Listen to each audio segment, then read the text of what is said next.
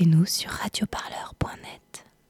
Les 13 et 14 juillet, Radio Parleur et le réseau des radiocampus de France ont créé Couture sur Radio, une vraie radio FM qui s'écoutait en bande FM sur le 102.2 et qui a duré 48 heures le temps du festival.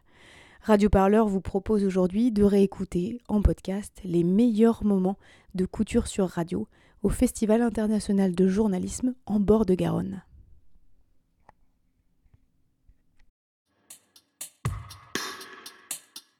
Vous écoutez Couture sur Radio 102.2 FM, en direct du Festival international de journalisme. Le réseau des radiocampus et Radio Parleur.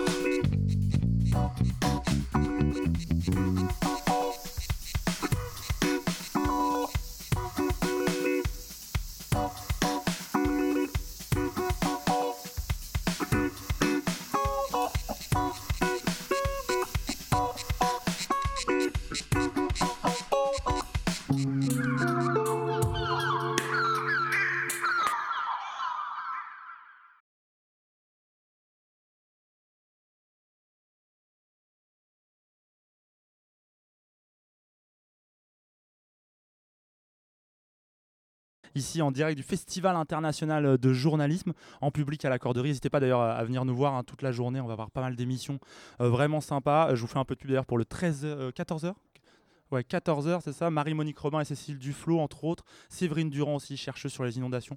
Elles seront là et l'idée sera vraiment que le public leur pose plein plein de questions aussi. Donc plus vous serez public, mieux ce sera. Ça sera sympa. Là, pour cette heure qui vient, nous sommes avec euh, David Dufresne. Bonjour. Oui, bonjour.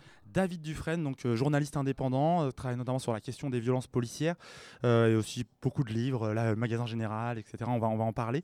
Et cet atelier un peu particulier, c'est un atelier d'entretien et autour de, nous, David, il y a une équipe qui a préparé des questions pour toi. C'est leur première grande interview radio et ils avaient plein de plein de questions pour toi. On a préparé pendant une heure là et là pendant une heure tu vas être sous le feu de leurs questions et on va commencer tout de suite avec un peu ton parcours et c'est Tanguy, c'est toi qui vas démarrer. Tu as des questions sur le parcours de David Dufresne. Bah, tout à fait. Bonjour David. Euh, bah donc c'est ça, est-ce que vous pouvez nous parler un peu de votre parcours et notamment comment vous en êtes arrivé à ce statut un peu d'indépendant qu'on vous connaît? Est-ce que ça a toujours été? Est-ce que ça s'est fait progressivement? Voilà. Alors on va faire un, bond en arrière. On est en 80, 1983 euh, à Poitiers. Euh, ça s'appelle pas la corderie, ça s'appelle la blaiserie. C'est un quartier. Et euh, j'ai 14 ans et je participe à la création d'une radio libre. À l'époque, on appelait ça une radio libre. Alors là, tout d'un coup, je, me retrouve. Euh, j'ai 14 ans là, au moment où je vous parle. Euh, donc, je suis moins vieux avec vous que dans la réalité, en fait. et ça a commencé comme ça, vraiment. et donc, à l'époque, on appelait ça les radios libres.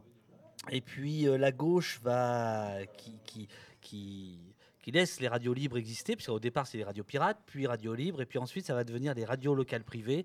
Et là, du haut de mes 14 ans et demi, je, décide que les radios libres c'est mort, puisque la publicité va être autorisée. Donc je vais faire un fanzine. Et, euh, toute ma vie, ce sera comme ça, c'est-à-dire que dès qu'il y a un moyen d'expression euh, possible, je, je, me jette dessus. Euh, j'ai même fait de la CB à un moment donné, pensant que c'était un moyen. Bon, c'est quoi On peut dire c'est quoi de la CB On peut redire La CB Désolé. La, ah, la, CB, euh, oui, aujourd'hui c'est fini, mais euh, la CB c'était les, les, petites radios dans les voitures que les gens avaient les uns les autres et, et se disaient, se, se parlaient, tiens, qu'est-ce que tu fais aujourd'hui, etc. Il y avait des, y avait des rencontres, voilà. c'était la culture. Euh, au, départ, la, la CB, c'est des radios amateurs de routiers, en fait. Voilà. C'est, on, va, pour aller très très vite, quoi.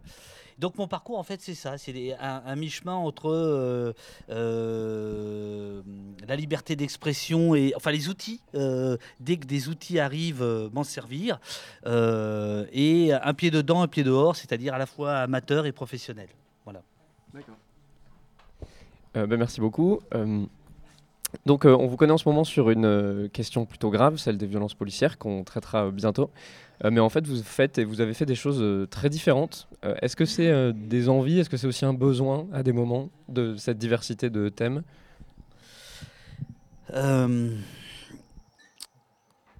Non, il y, y a des constances. Il y a la musique d'un côté, il y a Euh, mais au fond, au fond, c'est la liberté. C'est-à-dire cette quête de, liberté. Euh, donc, euh, soit trouver des outils de, libération, soit dès que la liberté est contrainte et dès qu'elle est attaquée, bah, contre-attaquer. Donc les violences policières, la police, la surveillance de masse, que ce soit par les GAFA, etc. ça fait partie de l'antiterrorisme, voilà. Mais au fond, s'il y avait un lien à chaque fois, c'est ça, c'est cette, euh, c'est cette soif de, de, de, de- liberté qui aujourd'hui euh, doit être euh, défendue, mais alors de manière beaucoup plus prégnante qu'avant. C'est- assez sidérant. Enfin, je, veux dire, de, de, c'est quasiment de semaine en semaine la dégradation par rapport à ça. Donc, euh, euh, donc, euh, donc voilà. Et après, il y a, peut-être une course. je, parlais hier de, ça, hum, de quelques idéaux de l'adolescence que j'essaie de d'avoir toujours en moi. évidemment pas de la même manière, sinon ce serait assez ridicule. Mais d'avoir, oui, quelques quelques constances par rapport à constantes par rapport à ça. On va continuer sur ce parcours, ce chemin avec, avec toi, Flavie. Bonjour. Bonjour. Alors, Flavie, tu as des questions un peu sur la présence de, de David au festival et tu avais peut-être même une première question. Je t'ai vu lever la main et essayer de la poser. Finalement, tu as, renoncé. Bah, vous avez parlé de liberté. euh, Il y a le, le, le rapport Reporters sans frontières 2019 que- qui est tombé. Est-ce que, enfin, la France du coup est classée 32e. Est-ce que vous trouvez ça inquiétant? Alors, euh, il- faut savoir que ce rapport, euh, il est, il est, tombé à un moment où euh, les violences policières faites aux journalistes n'ont pas pu être comptabilisées, hein, pour des raisons techniques en fait. Et elles vont être comptabilisées dans le rapport de l'année prochaine. Euh, donc il est possible que le classement euh, de la France euh, rétrograde. Alors un classement, c'est c'est pas que votre position, c'est la position des autres. C'est-à-dire que vous pouvez bouger en fonction. C'est les autres qui vous font bouger. Euh, 32e, c'est très, c'est évidemment très mauvais. C'est assez consternant. On sent qu'il y a des coups de des coups de, but, de, butoir qui sont régulièrement ré- faits euh, à l'encontre de la liberté d'informer, de la liberté de la presse. Euh, on a d'un coup euh, un club de déontologie qui sort du chapeau, on a des perquisitions de, de, rédaction, etc. Et ce qui est en fait terrible, c'est qu'aujourd'hui, on est... C'est navrant, quoi. On est, on est obligé de défendre la liberté d'expression et c'est même suspect. Euh, ça va pas du tout de soi. C'est pour ça que tout à l'heure je parlais de dégradation, c'est parce que ça ne va plus de soi. La liberté d'informer, ça ne va plus de soi. Euh, alors le, rapport de Reporters sans frontières, il est, euh, effectivement euh, terrible. C'est-à-dire que la France, qui toujours se vend comme le phare de l'humanité, les droits de l'homme, etc., se retrouve 32e. C'est-à-dire quand même très très loin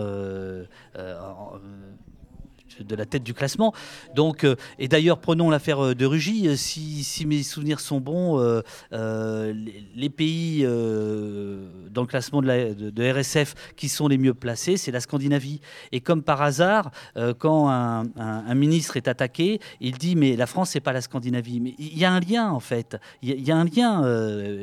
oui, la transparence. oui, l'honnêteté. Oui, la liberté d'informer. Tout ça, ça va ensemble. C'est-à-dire que les, les coups de butoir qui sont à la presse, moi je peux tout à fait comprendre que des gens dans leur quotidien en ont, en ont strictement rien à foutre. Euh, euh, voilà, qu'ils aient d'autres soucis euh, économiques, fiscaux, euh, sociaux, etc. Reste que derrière les coups de butoir faits à la liberté d'informer, c'est tout un système qui se met en place.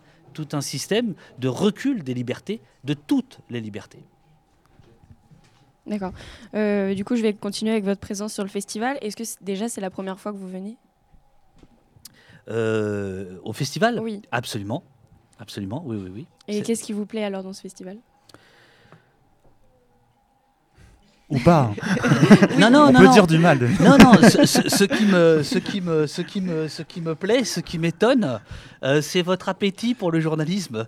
C'est, je trouve ça dément que des gens aient eu l'idée de faire un festival de journalisme. Je, je, comprends pas. Et euh, je, vous, vous me, parce que moi, en fait, euh, pour tout vous dire, moi, le journalisme, j'en ai ras la casquette. Euh, Et en fait, ça me redonne goût à ce métier que j'ai exercé, que j'exerce de temps en temps, puis je, reviens, je repars, etc. Bon voilà, et, et, je trouve ça, je trouve ça très beau de voir tout, des gens, des festivaliers s'intéresser à, la fabrication de l'information, à la fabrication de l'opinion. Enfin, je veux dire, c'est extrêmement rassurant, quoi. Et alors après, euh, euh, moi, quand j'étais avant les radios libres, euh, j'étais parisien, et avant d'être à Poitiers, j'étais pas loin de Marmande. J'étais dans un petit village. Alors là, je, retrouve les senteurs de mon enfance. Vous voyez, c'est bizarre. Hein euh, mais ce matin, je me, suis réveillé, j'ai vu des platanes. Je me suis dit, putain, ouais, ça me rappelle euh, Aimé, qui était le petit village où j'habitais euh, quand j'avais 6 ans. Vous voyez, c'est un mélange de tout ça, quoi. hier, vous avez participé à une conférence sur l'entre-soi. Pour vous, c'est important de questionner cette thématique Oui, mais on n'a pas été bon. Pourquoi on, on, euh, quoi Pourquoi vous faites oui vous Augustin qui a une question. Je fais oui parce que euh, ce qui me fait pas mal rigoler, en fait, c'est que tous les journalistes viennent, tout, on se parle de l'entre-soi, on se remet en question, mais quand on regarde euh, le programme avec un peu d'attention, oui. on voit que tous les invités viennent de rédactions parisiennes. Donc euh, l'entre-soi, il, est là aussi. Quoi. Oui, oui, oui. oui. C'est euh, en ça mais... que c'est problématique aussi. Et même quand on le remet en question, on le remet en question que entre nous. C'est ça. oui, mais il y a... Y a c'est pas tellement pour cette raison que moi j'ai considéré qu'on aurait, qu'on aurait pu mieux faire, c'est parce que j'ai trouvé que euh, parmi les gens qui étaient euh, euh, sur à la table, il y avait, il y avait assez peu d'esprit autocritique. Euh, et heureusement, il y avait le public. C'est-à-dire que la, bonne partie, c'est les, questions. Euh, voilà, le, public est là. Mais je pense qu'on aurait pu aller plus loin, c'est-à-dire euh, l'entre-soi, la haine, la, haine, la haine de soi, la haine du journalisme, la détestation du journalisme. on doit aussi s'interroger là-dessus. C'est-à-dire que ça marche en même temps que la liberté d'informer. C'est-à-dire que, voilà. Donc, je, pense que le débat aurait pu être plus virulent. Euh, et là, je pense que tout le monde était accablé par la chaleur. Euh, voilà. Donc. Euh... Camille, tu avais une question. Alors oui, justement, euh, à propos de la haine envers les journalistes, je, bah, je me demandais en fait, par exemple, les Gilets jaunes vous apprécient beaucoup et euh, détestent des médias un peu plus classiques, plus mainstream, du style euh, BFM TV. Et bah justement, comment est-ce est que vous expliquez cette méfiance? Est-ce que c'est quelque chose, une méfiance qui est nouvelle? Est-ce qu'elle a, elle a évolué? Est-ce qu'elle est plus ancienne? Voilà. Alors, euh, d'abord, c'est euh, moi, je n'ai jamais et je ne parlerai jamais au nom des Gilets jaunes ou je ne considère pas euh, dans mon travail être un gilet jaune. à titre personnel, ma révélation, c'est le 2 décembre. Dans un petit village du Tarn euh, où je découvre un, rond-point. Et là, je découvre, euh, voilà, les, enfin, je découvre, je, je, je, ça s'est fait par hasard. Je, je touche du doigt le, le comment dire, le, le, désespoir social immense que j'avais déjà vu un peu à Vesoul. On en parlera peut-être tout à l'heure avec, avec, avec Jacques Brel. Moi, mon travail, c'est un travail sur, sur la liberté de, de manifester, c'est un travail sur, les, sur le maintien de l'ordre que j'entreprends depuis très très longtemps. Et donc, à un moment donné, ça se croise. Gilets jaunes, maintien de l'ordre, etc.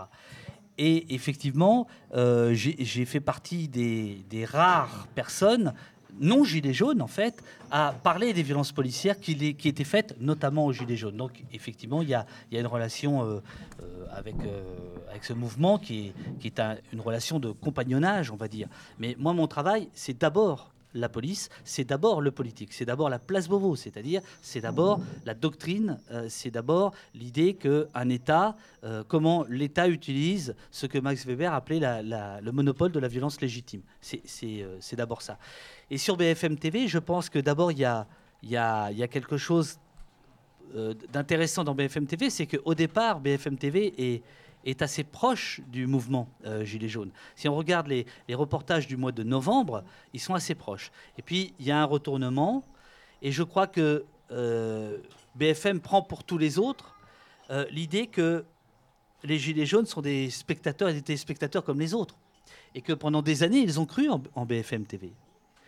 Ils ont regardé, c'est eux, entre autres, qui ont fait de BFM TV, qui lui ont donné sa puissance. Et ils ont découvert qu'il y avait une vision du monde qui était celle de BFM TV, qui ne correspondaient pas finalement à, la leur. C'est-à-dire que quand ils ont été sujets et objets de BFM TV, là ils ont vu que le traitement médiatique euh, et la réalité, c'était deux choses différentes. Donc il y, a, effectivement eu un rapport assez, violent euh, par rapport à ça. Moi, j'ai toujours refusé d'aller à BFM TV, notamment euh, pendant cette histoire de, de, Gilets jaunes.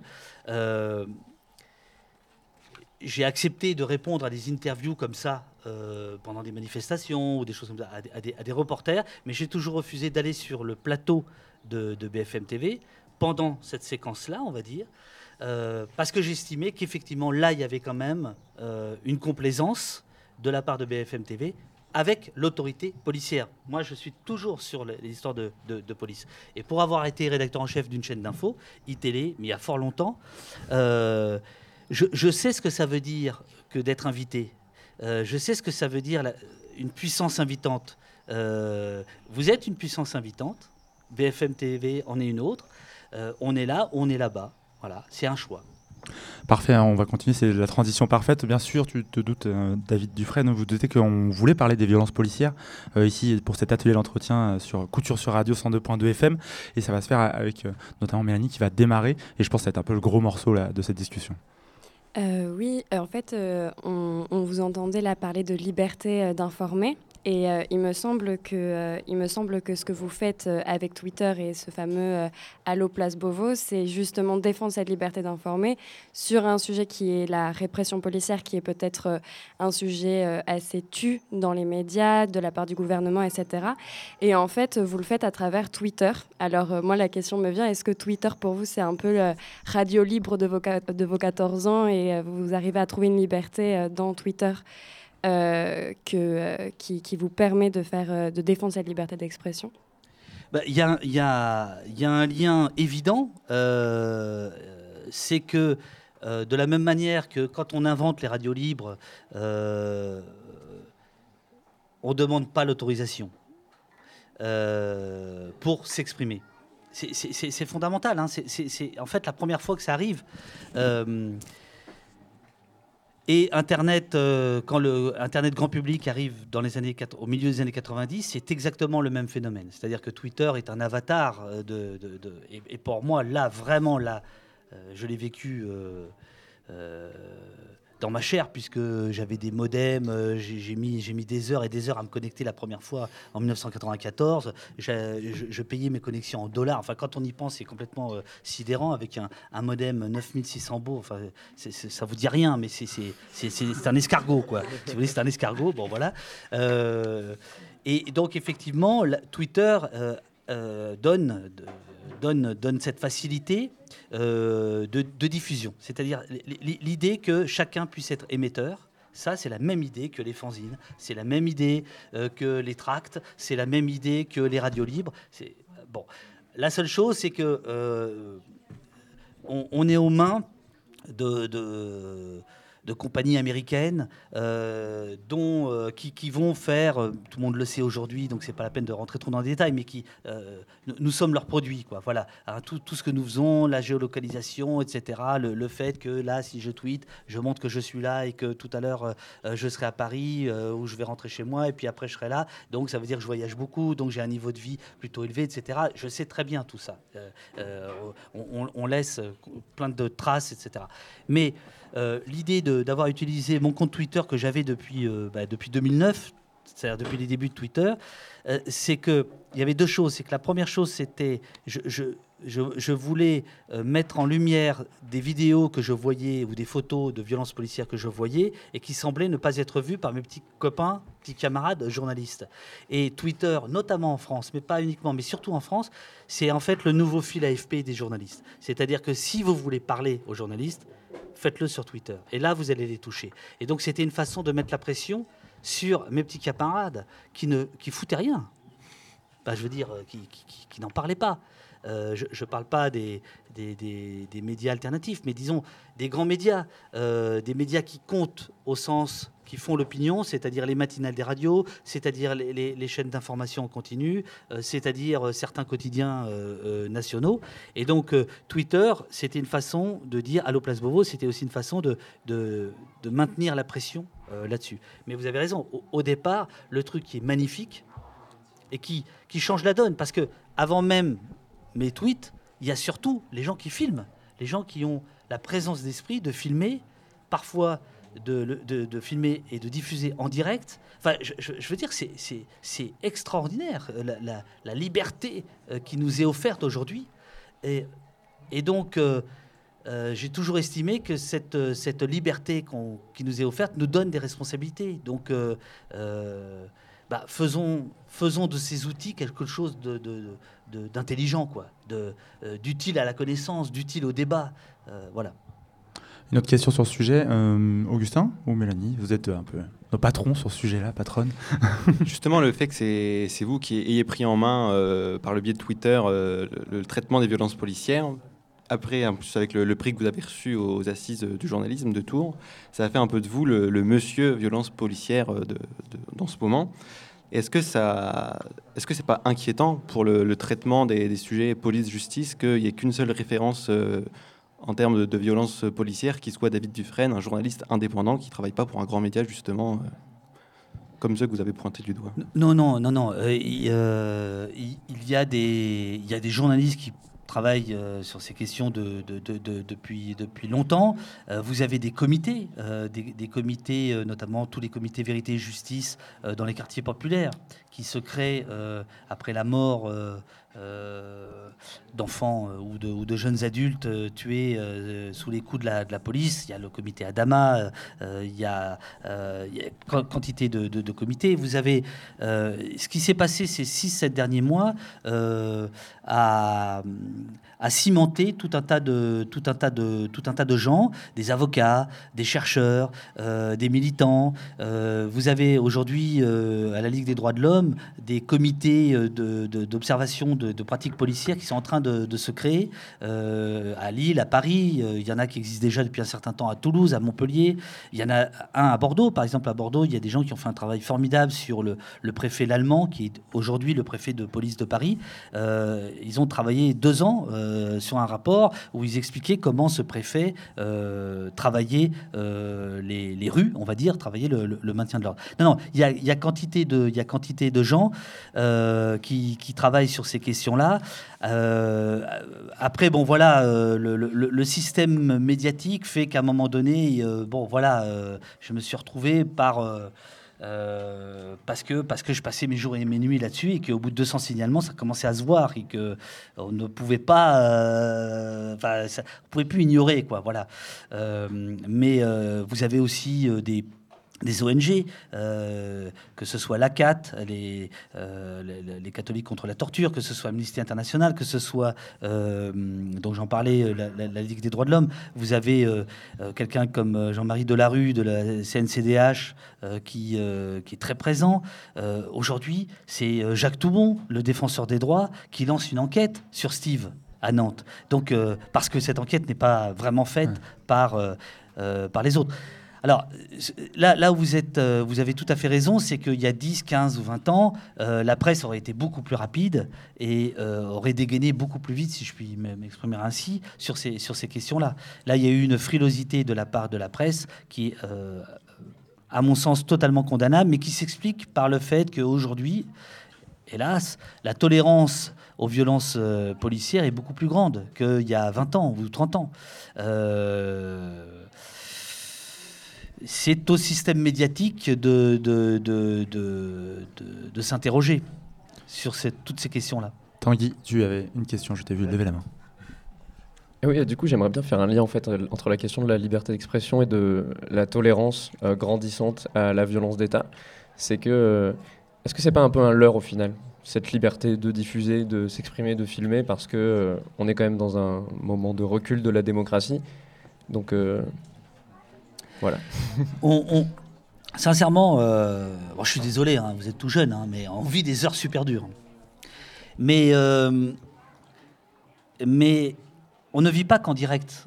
on, vit, on construit aussi le, futur, c'est-à-dire documenter les violences policières. Aujourd'hui, euh, là, il y a une heure, ont été arrêtés Maxime Nicole, Jérôme Rodriguez et Éric Drouet. Et eh oui. Aux abords des Champs-Élysées. Donc trois figures médiatiques des Gilets jaunes pour rappeler voilà. qui ils sont. Parce que ils sont poursuivis, je crois, pour organisation de manifestations illicites. C'est-à-dire qu'effectivement euh, tout près euh, du président de la République, lors du défilé du 14 juillet, on va arrêter euh, trois, trois personnes. Bon. Tout ça va donner lieu à des discussions. Il va y avoir des procès de policiers dans les années qui viennent. Ça a même été annoncé par le procureur de la, République. Euh, donc, euh, on pourrait effectivement être découragé, baisser les bras et dire euh, on vit des heures extrêmement sombres. Il y a eu 24 personnes qui ont perdu un œil, 5 une main, plusieurs un pied. on pourrait dire bon, on, c'est fini. Non, je, crois qu'on s'inscrit dans la durée. Et je crois vraiment qu'à un moment donné, il y aura, je l'espère, un sursaut, un sursaut citoyen, un sursaut politique. Mais c'est vrai que pour l'instant, il y a peu de journaux qui prennent ce combat. Il y a quasiment aucun politique. Il y a très peu de citoyens. Il y, a, peu de monde dans les manifestations contre les violences policières, etc. Mais ça, c'est aujourd'hui. Je ne suis pas sûr que dans un an, dans cinq ans, euh, on ne retrouvera pas euh, un nouveau souffle par rapport à ça. Et c'est parce que ça aura été documenté, c'est parce que ça aura été travaillé. Mais c'est vrai que là, on vit des heures très, très difficiles. On continue cet atelier d'entretien avec cette question de euh, Mélanie sur les violences policières, toujours. Oui, c'est justement euh, à ce sujet-là l'importance de documenter aujourd'hui pour l'avenir aussi et, euh, et, documenter sous la forme de signalement. Et c'est un exercice difficile parce que c'est recevoir beaucoup de vidéos, beaucoup avec des comptes parfois anonymes, etc. Donc, qu'est-ce que c'est concrètement le travail pour la, la diffusion et le partage de ces signalements-là? C'est un travail de,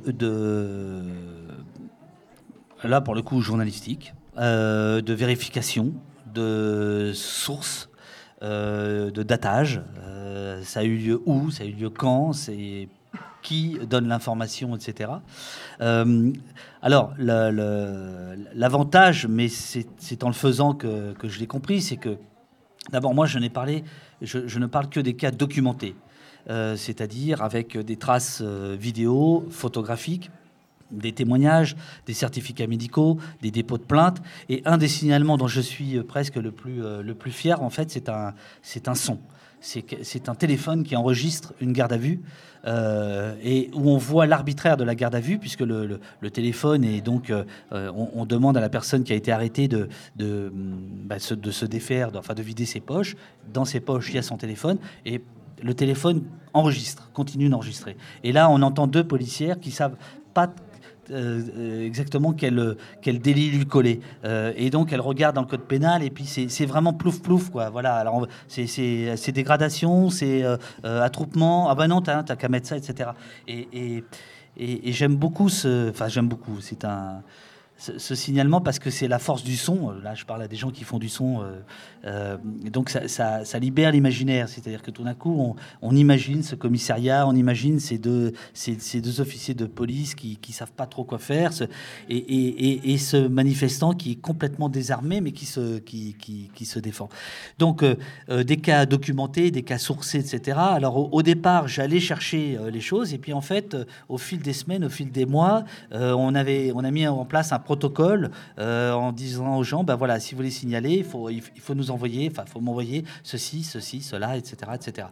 Et il y avait euh, une chose qui, qui, rendait la, les signalements possibles, c'était euh, l'unité de temps, de, lieu et d'action. C'est-à-dire que les actes, c'était le samedi, il y avait un gilet jaune, euh, donc on avait euh, euh, et, on avait une unité de, lieu. C'est-à-dire que moi, il y a des, villes maintenant que je connais par cœur, sans y être vraiment allé, parce que bah, les affrontements avaient toujours lieu. Place de la Comédie à, Montpellier, par exemple, à tel endroit à Nantes, et les, vidéos mois après mois montraient le même endroit. Donc je, pouvais comme ça, sans y être allé, reconnaître les lieux. Et c'est ce qui a rendu possible pour employer un terme courant en ce moment, la visibilisation de, de, de ces violences, c'est-à-dire qu'elles étaient filmées. C'est la grande différence avec les violences, par exemple, faites en banlieue, qui sont rarement filmées pour des raisons évidentes, euh, puisque euh, elles ont lieu dans des cadres impromptus, improvisés, extrêmement rapides. Euh, là, si je peux dire, entre guillemets, l'avantage, c'est que les gens sont en manifestation, filment et tournent leur, leur appareil photo vers, vers l'action. Donc, c'est déjà documenté. Euh, et donc ça, ça permet déjà de, filtrer euh, les, signalements. Euh, mais un signalement, c'est un signalement. Allô, Place Beauvau, c'est pour un signalement. Là, à tel endroit, il s'est passé ça, avec telle force de police parfois, à telle heure. Faites votre travail maintenant, Place Beauvau. Augustin, une question pour continuer sur ce sujet des violences policières. Alors, à force de, faire ces signalements, vous en avez fait 859. Euh, euh, peut-être que vous avez vu et revu ces vidéos ou ces sons en boucle. Quelle, euh, marque ça laisse de ce travail-là sur vous? Ah bah, ça, laisse, ça, laisse une marque tellement forte que pour la comprendre, j'ai écrit un roman qui va sortir au mois d'octobre. Euh, quand il me restait deux heures par nuit, j'écrivais. Euh, et vous verrez, euh, donc c'est un véritable, un véritable roman autour de la répression, mais inspiré évidemment de, de, parfois de, faits réels. C'est une fiction du coup C'est une fiction, oui, c'est une fiction, dans laquelle il y a des ingrédients, et notamment je parle du son, je parle d'un cri qui revient beaucoup dans ce roman, qui est, qui, qui est un cri que j'ai en tête encore. Euh, le roman le situe ailleurs, mais ce cri a existé euh, à Rennes, hein, pour, euh, pour, le dire clairement. Il y, y, a, des images qui me, qui me restent en tête, mais vous imaginez même pas, enfin, qui, qui, qui, qui me reviennent. Donc pour essayer de les, de les comprendre, de, de vivre avec, de les supporter, j'ai écrit. je, je, dois dire que j'étais pas du tout préparé à ça. C'est-à-dire qu'en fait, c'est en discutant ensuite avec des, gens d'ONG, etc., que je me suis rendu compte que, par exemple, des, militants d'ONG sont, parfois formés psychologiquement à recevoir la souffrance. Moi, je suis formé à rien du tout, quoi. Donc, je me la suis pris en pleine, figure, et ça a été parfois difficile. Évidemment, bien moins que les victimes, donc je ne vais pas me plaindre, mais ça a été, il y a une charge euh, émotionnelle forte. D'autant plus que euh, moi, j'ai les victimes, j'ai les parents des victimes, j'ai les proches des victimes qui m'écrivent. Et euh, ce qu'il faut voir, c'est que derrière les mutilations et derrière les blessures, il y a une, détresse sociale parfois qui est terrible, c'est-à-dire des gens qui, qui, sortent plus de chez eux, qui sont cloîtrés, qui, euh, perdent leur emploi, euh, qui, des gamins qui sont déscolarisés, des adolescents qui sont déscolarisés. Donc voilà, il y a, c'est lourd, c'est très très lourd. Et ça, c'est la République. C'est la République qui est responsable de ça. Et la République ne peut pas échapper à son examen de conscience. Donc justement, vous l'avez, vous l'avez un peu soulevé, il y, a, des gens qui, ont peur maintenant, il y a des, des jeunes qui ont eu peur d'aller manifester dans certaines grandes villes, et aussi certains journalistes qui ont eu peur d'aller couvrir ces manifestations-là, parce que d'autres journalistes, euh, enfin certains journalistes ont aussi été violentés par la police. Est-ce que ça c'est nouveau ou est-ce que ça a déjà existé Et surtout, qu'est-ce que ça veut dire de, la société actuelle? Alors, euh, ce qui est... Euh, notable, c'est que euh, les journalistes, effectivement, ont été à un moment donné euh, pris pour cible. Alors, très tôt, début décembre, puis après, peu, par les policiers, hein, j'entends, pris pour cible par des policiers, et c'est revenu assez fort à partir de mars. c'est justement à ce moment-là que RSF a commencé à s'inquiéter. C'est-à-dire que on a vu et on voit d'ailleurs de plus en plus de policiers s'en prendre euh, indistinctement à des journalistes, à des vidéastes, euh, à des photographes, euh, parce que, et ça répond un peu à la question de, tout à l'heure, parce que la police sent quand même confusément que toute cette documentation va peser lourd à un moment donné. Euh, donc le premier réflexe des policiers, ça a été d'enlever leur matricule, de se cagouler, euh, ce qui est pour la plupart du temps interdit. On ne va pas rentrer dans les détails, mais euh, tout ça, tout ça n'est pas autorisé parce que de, peur d'être identifiable. Or, ils doivent l'être puisqu'ils agissent au nom de la République. On doit savoir qui agit. et hum, et donc, il y a eu effectivement des policiers de plus en plus qui ont euh, frappé des objectifs, tabassé des, journalistes. Et puis, euh, il y a deux, affaires dont on a beaucoup entendu parler, celle de Gaspard Glance, qui va se retrouver en garde à vue, et de Tahabouaf, non pas dans une manifestation gilet jaune, mais dans un, dans un mouvement social de sans-papiers, euh, qui va se retrouver également en garde à vue, alors qu'ils sont tous les deux en train de, faire leur métier de, de médiateur, c'est-à-dire de nous raconter ce qui se passe, de nous rapporter ce qui se passe, de faire ce, qu'il y a de plus beau dans ce métier, c'est-à-dire euh, du reportage. Quoi. Voilà. Et, effectivement, des journalistes gardés à vue pour faire du reportage, euh, moi, j'ai jamais vu ça en 35 ans. Notre question, on est bon. On va passer à la suite, un peu quitter un peu cette question des violences policières, peut-être pour d'autres travaux que tu, as menés, euh, David, euh, notamment euh, sur des livres, etc., des, des documentaires. D'abord, on va s'écouter une petite virgule pour rappeler sur quelle radio on est déjà. Vous écoutez Couture sur Radio 102.2 FM. Ah, c'est ça, Couture sur Radio 102.9 FM. C'est important de le rappeler, les gens l'oublient au bout d'un moment. On est toujours avec David Dufresne, euh, ici à la Corderie, au Festival international de journalisme, et avec euh, notre atelier d'entretien, euh, cette équipe exceptionnelle qu'on applaudira d'ailleurs tout à l'heure, je vous l'annonce, qui pose ces questions à David Dufresne. Et on va sortir un peu de la question des violences policières. Et ce sera avec toi, Camille. Tu voulais un peu évoquer d'autres travaux pour réaliser par, par David. Pardon. Alors, euh, avant de le faire, euh, tu as une autre envie, vas-y. Voilà, j'aurais bien aimé encore euh, parler un peu des Gilets jaunes, de, ce que les Gilets jaunes pensent des journalistes, et, et notamment des, médias, des médias un peu alternatifs comme Vécu. je voulais savoir ce que vous en aviez pensé, en fait, de ce genre de médias. Est-ce que c'est quelque chose qu'il faudrait renouveler, quelque chose que vous trouvez intéressant? Je précise, Vécu, c'est un, automédia, on peut appeler ça comme ça, créé par Gabin, je n'ai plus son nom de famille, et qui, Formon. Gabin Formon qui allait donc dans les manifestations pour filmer. Euh, voilà. aujourd'hui, Gabin Formon travaille notamment pour le média. Voilà. Euh, alors, euh, Gabin a, démarré en faisant une chose magnifique, c'est qu'il avait, il avait débusqué une rumeur qui était fausse de la mort d'une d'une manifestante. et puis trois mois plus tard, Gabin, malheureusement, a annoncé euh, la mort d'un manifestant qui n'a jamais eu lieu. Euh, et là, il y, a, je dis trois mois, mais c'est plus que ça, il y a, y a six mois. Euh, moi, j'ai été extrêmement touché par, euh, par sa démarche parce qu'elle me rappelait justement voilà, cette, cette idée de. Euh, c'est quelqu'un qui est assez jeune, je crois, il doit avoir 25 ans, quelque chose comme ça. Et donc, lui, il utilise au départ Facebook pour faire un live. Et je, trouve que dans cette génération spontanée, il y, a, y a une. qui me rappelle un peu le punk rock. Quoi. A, moi, il y a quelque chose que j'adore, que j'adore, cette, cette, énergie, etc.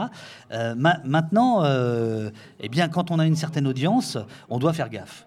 Voilà. Et, euh, ben, euh, sur Montpellier, donc c'est, je crois, euh, fin, fin juin, là, Gabin a été, trop rapide. il s'en est expliqué. c'est à, c'est, voilà, il faut, il faut vous référer à ça. je, je, je je, pense que c'est bien aussi qu'il y ait eu cette erreur d'une certaine manière, cette, faute, parce que ça lui permet de grandir, quoi, voilà, et de, passer à autre chose aujourd'hui. Donc effectivement, il est euh, aujourd'hui collaborateur du, média. Euh, moi, je trouve qu'il y, y, a une densité, il y a une richesse dans cette euh, jeune génération. Gaspard, Tahabouaf, Rémi Buzine, Gabin et d'autres, qui est voilà qu'il faut, qu'il faut, euh, qu'il faut accompagner, quoi. Enfin, qu'il faut, qu'il faut absolument saluer. Alors après, je trouve que d'utiliser Facebook, euh, voilà, je, je pense qu'il faut qu'il en sorte. Je pense qu'il faut, il faut s'en sortir. Euh, je, préfère une démarche euh, comme celle de Tahabouaf avec, euh, avec Là-bas si j'y suis, ou Gaspard Glance avec Taranis News, ou Radio Parleur. Enfin, voilà, c'est-à-dire qu'il y a un moment où la, question de l'outil détermine quand même beaucoup, beaucoup de choses. Donc, qui vous diffuse, par qui vous, vous êtes diffusé, c'est extrêmement important. Parfait. Pardon, parfait. Cette fois j'ai bon. On passe un dessus. Il y aura des questions. Si Augustin a une question encore. Juste pour rebondir ce que ce que vous avez dit, que ce serait bien de, de, sortir de, Facebook. Mais vous, vous diffusez sur Twitter. Est-ce que Twitter ça a des avantages par rapport à Facebook ou c'est les réseaux sociaux d'une manière générale qui sont pas forcément euh, l'outil adapté? Ah, Il y, a, y, a, y, a, quand même de grandes différences. Euh entre Twitter et, Facebook. Et, par ailleurs, si vous avez envie de suivre mon travail sur Mastodon, vous pouvez aussi. Mais je suis sûr que vous n'y êtes pas. un autre réseau social qui est, un, réseau social décentralisé. C'est le Twitter décentralisé. Euh, c'est-à-dire que c'est la même chose que c'est la même euh, folie que Twitter euh, en, termes de rapidité, en termes de, euh, voilà. Sauf que c'est totalement décentralisé et chacun, pour aller très vite, c'est un peu le système du peer-to-peer adapté à Twitter. Ça s'appelle Mastodon. Vous voulez poster les signalements à Lopez Bovo sur Mastodon Oui, c'est automatique.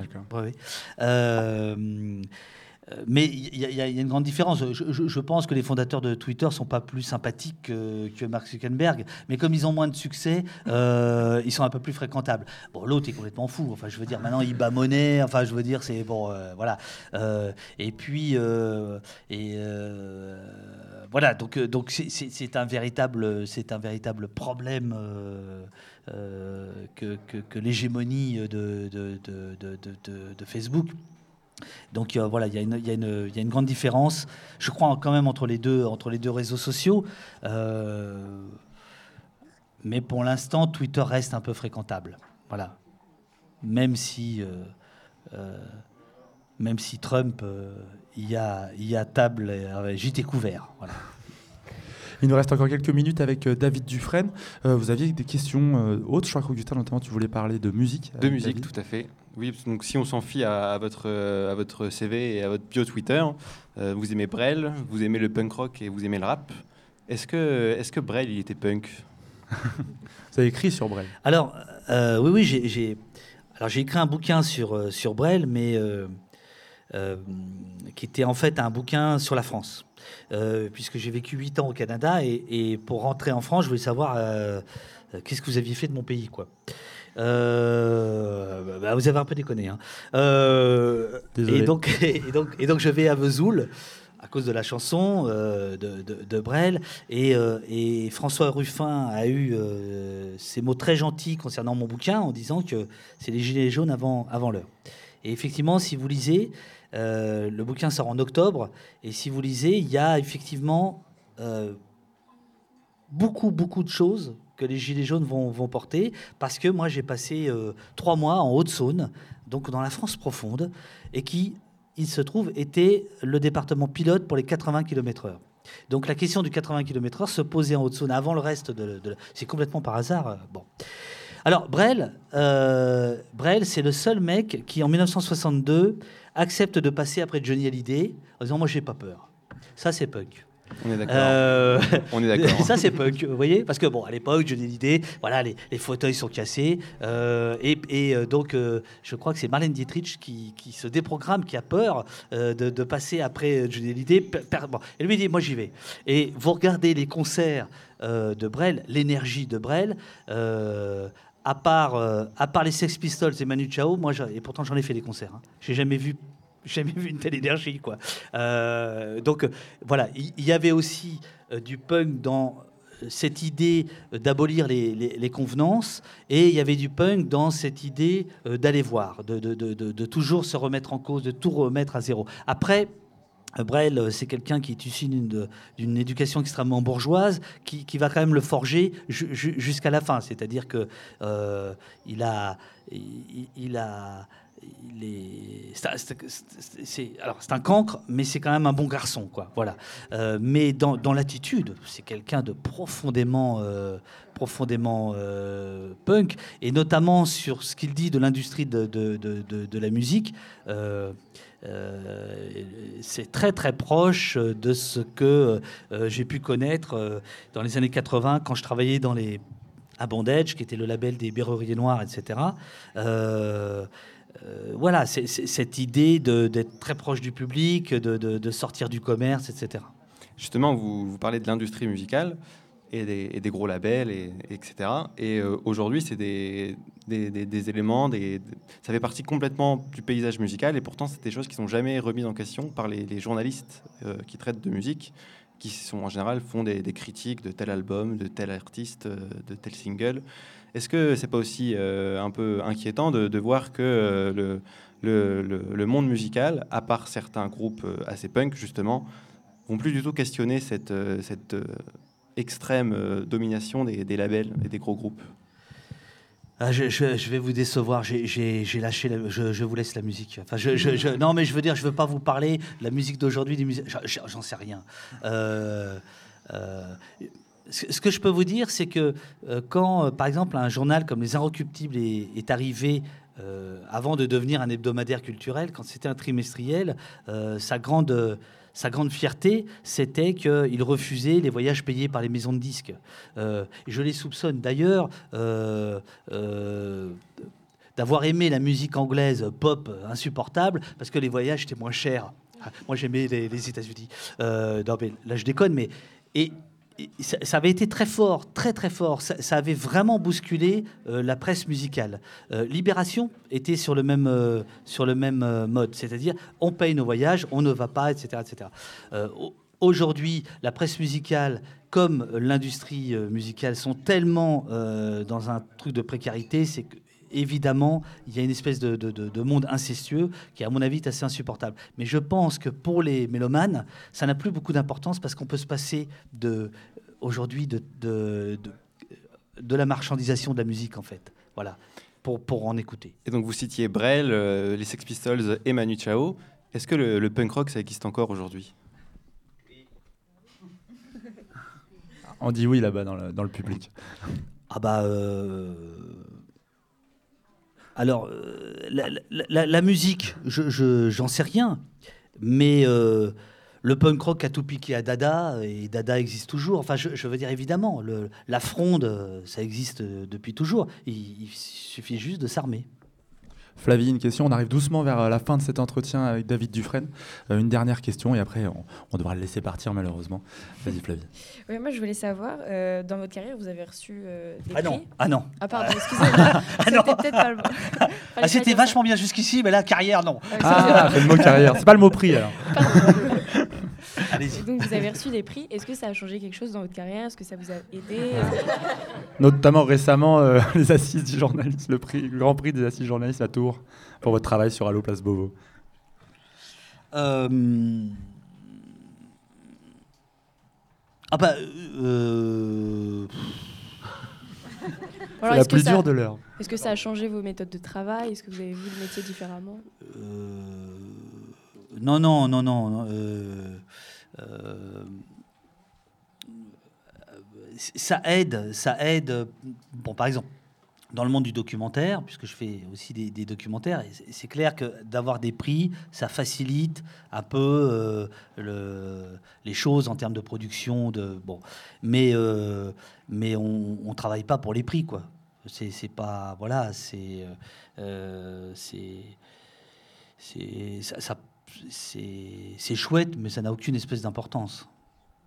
Enfin, je veux dire, c'est pas ça qui conditionne le, le, le, le, travail, mais vraiment pas. Hein. Euh, euh, vraiment pas. Merci beaucoup. D'autres questions? Vous avez le droit encore à une? Non? On s'arrête là, bah, c'est parfait. Merci beaucoup, David Dufresne, euh, d'avoir pris le temps de venir nous voir. Et je voulais qu'on applaudisse notamment Tanguy, Flavie, Augustin, Mélanie, Camille, toute cette équipe de choc et Sophie nous a aidés. Alors, l'équipe C'était leur première grande interview. Voilà, alors moi, je voudrais savoir maintenant. Ah. On inverse. on inverse. On a, on a cinq minutes après, il y a une émission derrière. tu m'as parlé de punk, moi je fais ce que je veux. Ah, je sais. Je... non, non, non, ne t'inquiète pas. Non, non. On reçoit monsieur le maire. Non, mais euh, je sais pas, qu'est-ce que, qu'est-ce que, je vous parle pas de mes réponses, mais vous, euh, ce que vous avez vécu là, qu'est-ce que ça vous a fait cette première interview? Puisque pour lui, ça a l'air d'être très important que c'était votre première interview, tatati tata. Il a dit dix fois. Donc, donc quel, quel, euh, quel, ressenti vous avez? Allez-y. Vous êtes en direct sur euh, Radio Couture 102. Couture sur Radio, 102.2 FM. Ça aussi, je l'ai dit dix fois. non, non, mais. Non. Euh, bah, je vais peut-être répondre euh, là-dessus. Bah, c'est que déjà, c'était super chouette comme première expérience de vous interroger à vous, parce que vous arrivez à nous mettre à l'aise et du coup, ça a été un échange assez agréable. Enfin, je pense que on est tous d'accord pour le dire, quoi. Mais, euh, mais je vous sens frustré en fait. Alors, pas, pas de fleurs, des ronces. non? Il y aurait tellement de questions à poser en fait qu'on a envie de poser, puis on va on va passer des moments ensemble dans quelques minutes. On va se dire Mon Dieu, j'aurais tellement envie de parler de ça. Il fallait que je parle de ça. Pourquoi j'ai pas posé cette question Et euh, donc voilà. Mais euh, c'est aussi. Bah, en tout euh, cas, moi, je voulais vous remercier. C'était super. Merci beaucoup. Merci. Merci, voilà, ça continue, Couture sur Radio, hein, jusqu'à ce soir dimanche euh, sur le 102.2 FM. Tout de suite, ça va être la midinale avec une équipe de choc. On reçoit notamment euh, Monsieur le maire qui est là-bas, on le voit, Michel. Et on va parler notamment euh, ah, inondation, un des gros sujets. C'est ça, il est monté en haut du toit sur son échelle et il a mis l'antenne et grâce à lui, on vous entend. C'est extraordinaire. Voilà. Vous avez mis l'antenne? Ouais, ouais, c'est 100. Voilà, on fait ça ensemble avec plaisir. Moi, je monte. Voilà, donc c'est tout de suite dans la midinale. N'hésitez pas, écoutez ça et restez avec nous. Et ensuite, je note rapidement à 14h, si je fais pas d'erreur, euh, le grand midi ou jamais qui est un peu bougé. On reçoit Marie-Monique Robin, Cécile Duflo et Séverine Durand pour parler écologie. Et c'est vraiment le but que le public pose des questions. Donc venez nombreux, venez nombreuses et ça va être cool. Voilà, salut. Radio Parleur, le son de toutes les luttes. Écoutez-nous sur radioparleur.net.